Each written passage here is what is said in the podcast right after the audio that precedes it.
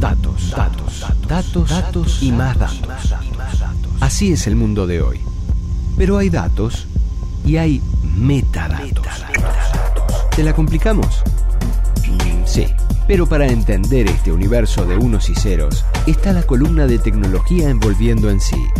Metadata, con el ingeniero Danilo Espino.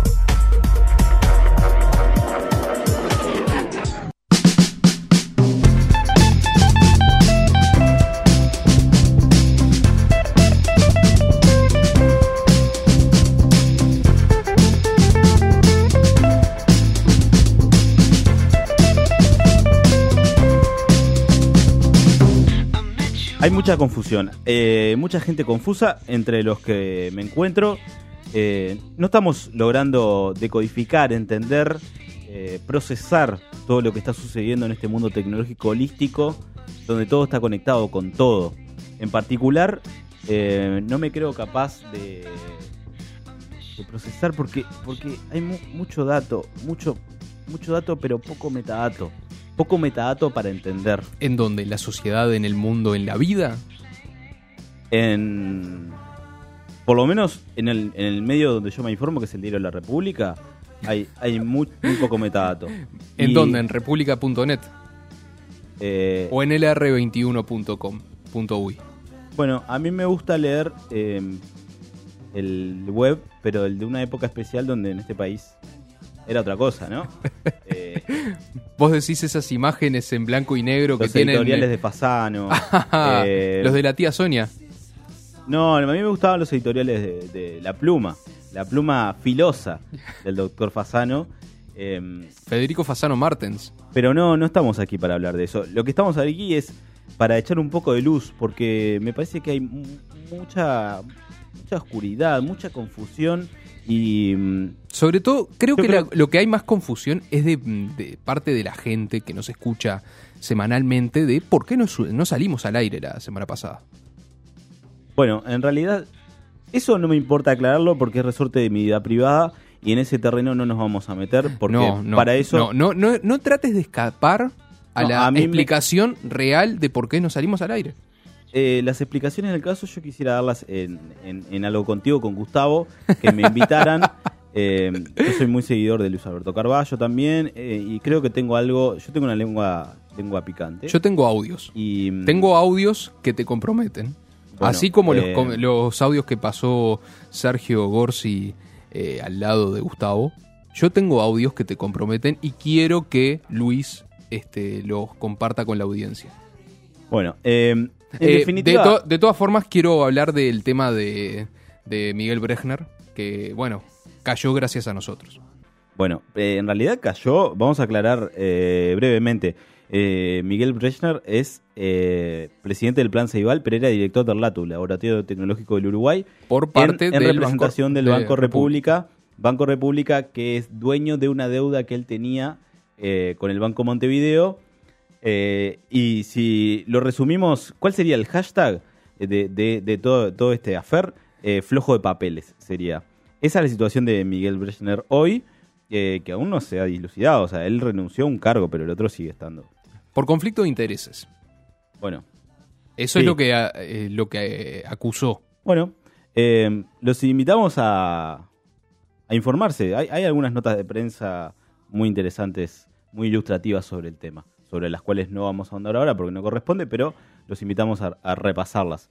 Pero, Estamos- claro, lo único que sé a todo esto es que no me respondió el tweet y tampoco me respondió las preguntas que dejé en la última columna. No sé. Bueno. Yo la dejo. La dejo picando. eh, Miguel, ya sabes, son nueve números. Bien. Eh, estamos en Radio Camacol, la radio AEU. Esto es Metadata. Nos están escuchando a través de TuneIn, iTunes. Pueden buscar este espacio en particular o volviendo en sí. Y cualquiera de los contenidos de la radio los pueden buscar ahí como eh, los programas. Ponen los nombrecitos y salen. Ya que estamos en plan de recordar cosas de la radio, ¿cómo se pueden comunicar con la radio? Se pueden comunicar con nosotros a través de Twitter, Facebook e Instagram, arroba Radio Camacua, o por el 092 80 26 40. Nos pueden enviar un mensaje de texto, WhatsApp, o MMS también estamos recibiendo, eh, con algún GIF de un perrito, un gatito, siempre hace más amena la mañana, la tarde o la noche. O algún audio también con algún ringtone, ¿no? Polifónico. Polifónico, claro. Polifónico. Em, hoy, ¿de qué vamos a hablar? Hoy continuamos en esta senda donde intentamos echar luz sobre ciertos temas y eh, en realidad es como una luz negra que tiñe de confusión todo. En ese camino estamos ahora y de hoy, ¿de qué vamos a hablar, Danilo Espino? Hoy vamos a hablar de, eh, en este penúltimo metadata del año, ya que estamos en plan de aclarar cosas. em, Nunca se sabe. Bueno, por lo menos el penúltimo de este segundo ciclo, ¿no? Em, Eh, capaz que, capaz que los tiramos. Bueno, eh, bueno, eh, Freddy Varela sabe mucho del tema. Eh, a veces aparecen los dineros a último momento y se juegan los partidos eh, y, y se puede entrar a, a otro campeonato. bueno, en principio es el penúltimo. Vamos a Hay que ver. Danilo, eh, tus exigencias, lo del camarín, tu asistente, me parecieron un poco fuertes. Vamos a ver qué dice. La caja de Rinde 2 me parece que estaba dentro del presupuesto. No sé, vos qué opinás. Sí, la, la caja de Rinde 2, pero el, el- los etiqueta negra, eh, el catering y demás me parece un poco fuera de lugar. Lo conversamos fuera del aire, pero en este momento vamos a hablar de qué. De, vamos a hablar de algo que está íntimamente relacionado con lo, el título de este programa, que es la metadata. Ah, pensé que Volviendo así. bueno, Porque este, es este no es un programa, este es un, sub- espacio dentro del un subespacio dentro del programa. Sí, perdón. Eh, decíamos, tiene mucho que ver con lo que es la metadata. Eh, porque en este presente hay algo que está alrededor de todos nosotros, que es la información. Y la información en grandes cantidades. Por eso es que vamos a hablar de el Big Data, que es una palabra que está muy en boga, muy de moda. Y bueno, hablemos de qué es el Big Data, que justamente es, el, eh, es un concepto que hace referencia al manejo de, un, de los conjuntos de datos grandes, muy grandes, tan grandes que es necesario eh, manejarlos a través de aplicaciones informáticas. Claro, pero ah, eh, el dato grande se construye de datos chiquitos. Claro, eh, Son millones de millones de datos de una cosa, de un dato. claro, Por ejemplo, no sé, millones de millones de datos de la temperatura y la humedad por para ejemplo, el país. Por ejemplo, o eh, millones de medidas de temperatura, más Claro. que de, de da- Cada 10 segundos se toma una medida de temperatura y de humedad y esos datos los vamos guardando, guardando, guardando. En un momento son muchísimos datos. Claro, o mismo, no, no tanto de, de cada 10 segundos, sino que de cada milésimas de segundos estoy tomando medidas de eh, temperatura. y, al- y lo importante es poder procesarlos. Y ahí es donde viene a, en juego el tema de la metadata. Porque, ¿qué pasa? Si los datos no tienen un determinado formato, eh, se hace muy complicado poder procesarlos a posteriori. Eh, veámoslo desde este punto de vista. Por ejemplo, el tema de los, de los datos de temperatura. Si yo no tengo una forma de poder explicar eh, a qué hace referencia esos datos, yo no los puedo procesar luego y poder, por ejemplo, visualizar una, una eh, cómo va variando a lo largo del tiempo la temperatura de, por ejemplo, una ciudad o Los tengo que tener bien explicados, ¿no? O sea, tengo que tener, eh, tener claro qué significa cada dato, porque si, yo guardo numeritos, pero no sé, eh, a mí me toca, por ejemplo, trabajar con la parte de estadísticas del sitio web de la radio y nosotros guardamos. Usted, señora que está escuchando, nos está generando unos y ceros que yo luego proceso a diario y sé cuánta gente escuchó esto. Entonces, si yo guardo números, pero ese número, un número puede significar cuántos escucharon, otro cuántos lo descargaron, otros cuántos entraron y no escucharon, pero después no sé bien cuál es cuál, se me hace lío. Claro, ¿y qué es lo que permite el tema de la Big Data?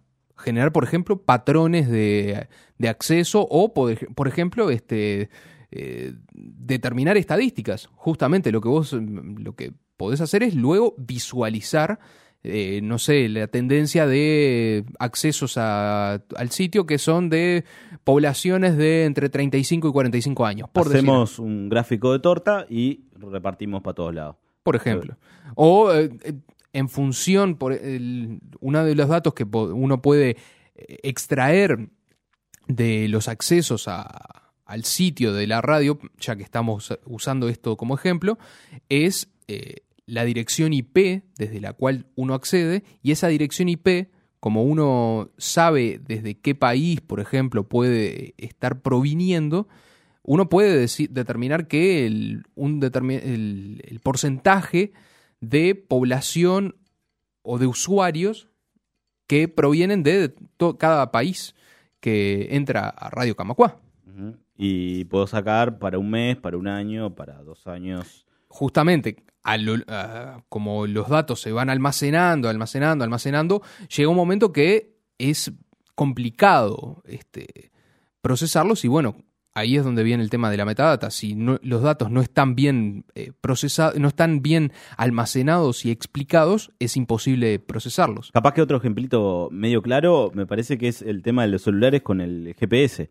Eh, por ejemplo, mi celular eh, va guardando todos mis movimientos en el Google Maps y eh, eso es cada dos minutos está mandando dónde estoy, estoy acá, estoy acá, estoy acá, estoy acá.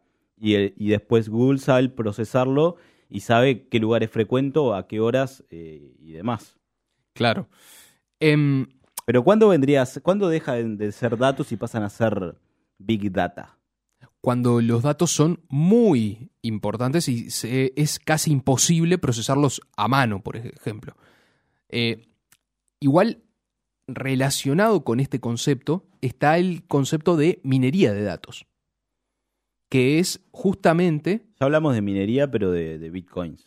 exacto, eso era justamente buscar, tratar de eh, realizar determinados cálculos eh, matemáticos para poder eh, obtener eh, bitcoins justamente. Eh, En este, lo- caso, en este caso, la minería de datos está más relacionado a descubrir patrones en esas cantidades enormes de datos que uno puede recolectar, sea en un sitio web, sea en, por ejemplo, el celular. La consigna de hoy, para quienes estén escuchando, se pueden comunicar, son las 10 y 43. Eh, estamos en vivo aquí en Radio Camacuá. Bien, Eh, doctor es, Marfetán. Es miércoles, eh, algo de octubre, y eh, se pueden comunicar a través del 092 80 26 40, radiocamacua.aebu.org.uy y ¿Y? ¿Y qué? Facebook, Twitter o Instagram. Ah, arroba arroba, radio- Radio Camacuá. La pregunta es, ¿cuál es el canario adentro de la jaula que nos hace dar cuenta que la minería que estamos haciendo de datos se pasó de rosca? Y nos alerta de que hay que abandonar todo. La dejamos picando y continuamos. No te entendí, pero bueno, está, no, no la voy a... Pocas referencias. ¿Te lo explico? Eh, Sí, por favor. En las minas, antes se ponía un canario para Ah. saber la cantidad del oxígeno. Y si el oxígeno bajaba de cierta, de cierta cantidad, el canario se moría y era una señal de que había que abandonar la mina y dedicarse a de la otra cosa. ¿Cuál es el canario que nos va a alertar en el futuro sobre el peligro y el peligro inminente que tenemos que abandonar? Sos un hijo de la 092 80 26 40. Continuemos. Bien, eh, el tema... Me sacaste de partido, pero bueno, vamos a seguir. Em, el Big Yo Data... escucho mucha radio y, y la radio se hace así con consignas, pinchando al oyente. Tenemos entradas de cine, mentira. Tenemos entradas para la sala Camacuá. Mentira. No, tenemos dos por uno para la sala Camacuá, si son afiliados de AEU. Sí, Continuamos. Eh, por favor. Eh, decíamos que el Big Data es una especialización, es una, eh, un área de las ciencias informáticas que este, está eh, relacionado justamente con el tema de recolectar grandes cantidades de datos. Eh, cuando hablamos de grandes cantidades de datos, no estamos hablando de, yo qué sé, megas o gigas como uno podría estar acostumbrado a escuchar, sino que estamos hablando de unidades muy grandes Peta. como o zettabytes. Exabyte. Bueno, este, los zettabytes. Exabyte, como escuchan en es por acá. ¿Cómo? Ex- exabyte. sale acá. Bueno, seguimos, seguimos. Bien. Eh, Estás escuchando mucho la radio. Eh, no, estoy, estoy complicado con el trabajo. ¿Qué voy a hacer? Sí, sí, sí. Bueno, ¿qué voy a hacer? Traba- trabajo a veces. Bueno, eh, hablamos de los zettabytes, por ejemplo, que podría ser una, eh, que es la, una unidad que es 10 a la 21 bytes. O sea, estamos hablando de 10 a la 10 gigabytes. Un- una unidad que uno le parece enorme de cantidad de datos. No sé si vos alguna vez llegaste a manejar esa cantidad de datos en alguna de las instituciones que tú, que tú eh, realizas trabajos, Alexis. Con un pendrive de 8 GB nos da bien. Bien, eh, es importante. Eh, el tema de, de la Big Data está muy relacionado, por ejemplo, con, eh, con áreas de como es la meteorología, como decíamos hoy, o, por ejemplo, la genómica, o eh, cuando se acceden a eh, eh, modelos de modelos de, de- de- genómicos de ADN muy complejos en los cuales la cantidad de datos que uno tiene que recabar para poder armarlos son muy grandes. Otro de, la- de las áreas y que en este caso es la me, mane- me- me resulta más Me viene quedando clarísimo. Me Danilo. resulta más interesante a mí es justamente la de la, la Fórmula 1, que parece, Ah, no parece muy... no llegaba porque venía, venía, no, venía. no parece... trancado. Bueno, Llegó. no parecía muy... re- muy no parece muy este, relacionado con la ciencia y demás, pero la Fórmula 1 tiene mucho manejo de Big Data. El, el, el fútbol también lo tiene, ¿no? Eh, el fútbol últimamente lo tiene el- a través de... el maestro Tavares no, no, no maneja los datos. el software estadísticas. Kisanaro, justamente. Sí, y no solamente el maestro Tavares, sino ahora todas las instituciones. Habrán hablado. últimamente apareció un video viralizado de, de Juan Román Riquelme de- hablando de que eh, en la época de él no se utilizaban. Los eh, partidos se ganan ahora en la computadora. Antes se ganaban Y- en los escritorios. uno no, no, no está tan alejado de la realidad.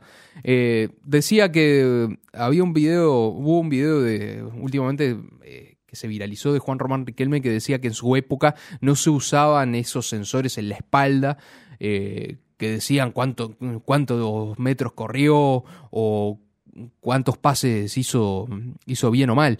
Em, pero el tema de recabar datos, eh, un- uno los puede usar para poder mejorar o po- decir, bueno, una determinada táctica fue más útil para los defensas o, o no. En el caso que decíamos de la Fórmula 1, eh, los autos obviamente tienen que tener, eh, uno tiene que recabar determinada información. Este, Perdón, voy a hacer una pregunta. sí, Esto es todo un trabajo muy costoso, ¿no? eh, sin duda. Sin estamos por, por hablando varias de- partes. Claro, por varias estamos partes, hablando- Porque, ¿qué pasa? En, en el caso este que quería hablar de la Fórmula poniendo 1, ejemplos que no, eh, que son, o, o actividades donde hay mucho dinero involucrado. es que hay dos, dos patas en este caso. Eh, por un lado está el cómo recabar la información. Este, en la Fórmula 1 ne- se necesitan muchos sensores en los autos. Y además está el dónde almacenar toda esta cantidad de información y, dónde y cómo consultarla y cómo procesarla. Justamente, por un lado está la minería de datos, que es cómo, almacen cómo recabar esa información, que es decir, dónde eh, está toda la parte de eh, qué datos son los realmente útiles. Esa es justamente la, la importancia de la minería de datos, es decir, determinar cuáles son los datos útiles de recabar, de recolectar. Y por el otro lado está todo lo que es, y lo que es más macro, todo lo que es más justamente de Big Data, que es cómo procesarlos y luego visualizarlos. En este caso, eh, lo que nos importa eh, es generar, eh, recabar los, datos suficientes como para decir, determinar cuál es la mejor configuración de un auto o este, cuáles son las cosas que uno tendría que modificar en el auto para que el auto funcione mejor y luego eh, adaptarlo y, bueno, hacerlo, tratar de mantenerlo igual a lo largo de una, de una fecha, ¿no? Ta, a mí, en definitiva, lo que me interesó de esto que estamos hablando es que hay un buen futuro laboral ahí. Sin duda. Hay que dedicarse al, al- Escuelas Mapá, si están escuchando, lancen ya ese curso rápido de, de Big Data. Bueno, sí, hay en este momento eh, en Uruguay hay algunas, este, ha- hay, hay un grupo de, de estudio dentro del Instituto de Computación eh, que se dedica a estudiar toda la, lo que es la parte de, de Big Data. Eh, algunos nombres que se me vienen en la cabeza que están en esa área son Adriana Marota y Lorena Echeverry les- aunque les parezca mentira, estamos hablando de dos mujeres dentro del Instituto de Computación. ¿Por qué? Me, me parece totalmente desubicado tu comentario. No, es que a la gente a la gente de a pie les parece raro que estemos hablando de Las mujeres piensan también. aviso. no estamos hablando de eso y lo sabes bien, Alexis. Este a la gente de a pie le parece raro que la- las mujeres estén metidas en ciencia y que avancen en ciencia, porque hay algunos personajes dentro de la, de la ciencia que eh, hacen que les parez- que parezca que son bichos raros. Y no, no son bichos raros. Hay mucha mujer en la ciencia. Y mucha mujer en el área de las tecnologías de la información que avanzan y que dan pasos gigantes adela- hacia adelante. Y son pasos enormes. que- un y que paso son- es como un paso de que acá a son, la lí- China. que, son, que son líderes. Son líderes en eh, el área de, académica de las tecnologías de la información. Eh, decíamos, eh, O sea que por- atando cosas, porque todo está conectado con todo, estas muchachas tienen mucho dinero, ¿no? No, Y no. están ganando mucho dinero. O- ojalá, ojalá, sería muy bueno. Sería muy bueno, pero no. Eh, toda esta. justamente quería hablar de eso de que todo está relacionado con todo. La minería de datos y el, da- y el Big Data, eh, justamente lo que in- intenta es procesar la mayor cantidad de datos y que también justamente se haga de forma automática. Y ahí, ¿dónde llegamos? A, las par- a lo que es inteligencia artificial, a lo que es, en cierta forma, robótica. Porque, ¿qué pasa? Uno puede obtener esos datos, procesarlos y además aprender a partir de esos datos. Y ahí es donde viene toda la parte de inteligencia artificial. Y bueno, y ahí es donde se, por ejemplo, eh, eh, teniendo una estadística de, la del- las temperaturas en una determinada zona, uno puede aplicar eh, algoritmos de inteligencia artificial para poder, por ejemplo, eh, predecir cuándo es el mejor momento para hacer una siembra o una cosecha. O predecir una inundación. O predecir una inundación, ¿por qué no? O justamente hacer un pronóstico del tiempo. Porque uno no. eh, justamente la inteligencia artificial está. eh, sirve también para eso, para hacer pronóstico del tiempo. El Inumet podría tranquilamente desaparecer con un. Bueno, ta- estamos siendo capaz que un poco. Respetuosos de somos respetuosos de los compañeros de COFE y Y de Madelón. Madelón Renom, ¿no? Sí, Madeleine Renom, quise decir. Eh, pero bueno, eh, lo, que, lo que importa a todo esto es que el Big Data es un área que está muy en boga y que La picota. En la picota y que obviamente va a ser eh, la punta de lanza de muchas, este, muchos desarrollos en el presente, ya son en el presente y que obviamente nos van a guiar en el futuro. Es como el operador PC del futuro. O el, Todos van a tener que. o el operador pasar- Windows. Todos van a querer saber Big Data. Ahora, creo que todo esto se puede cerrar con una composición musical, como tú nos tienes acostumbrados, Alexis, ¿no? Por supuesto. Llegó el momento de respirar, de tomarse un respiro, un descanso y pensar que lo que nos dijo Danilo recién, que es todo bla bla bla, y ya en su momento nos lo dijo Data Rock, la gran banda. En esta canción, ¿qué nos dijo? Que lo que habló Danilo recién que era... Humo. Fa, fa, fa.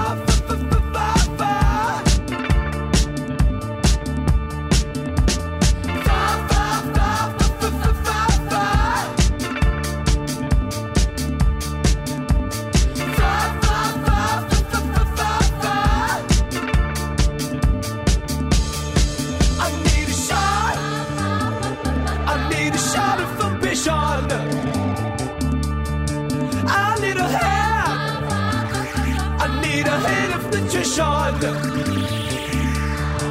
I need a fix. I need to fix my ignition. If you wanna win.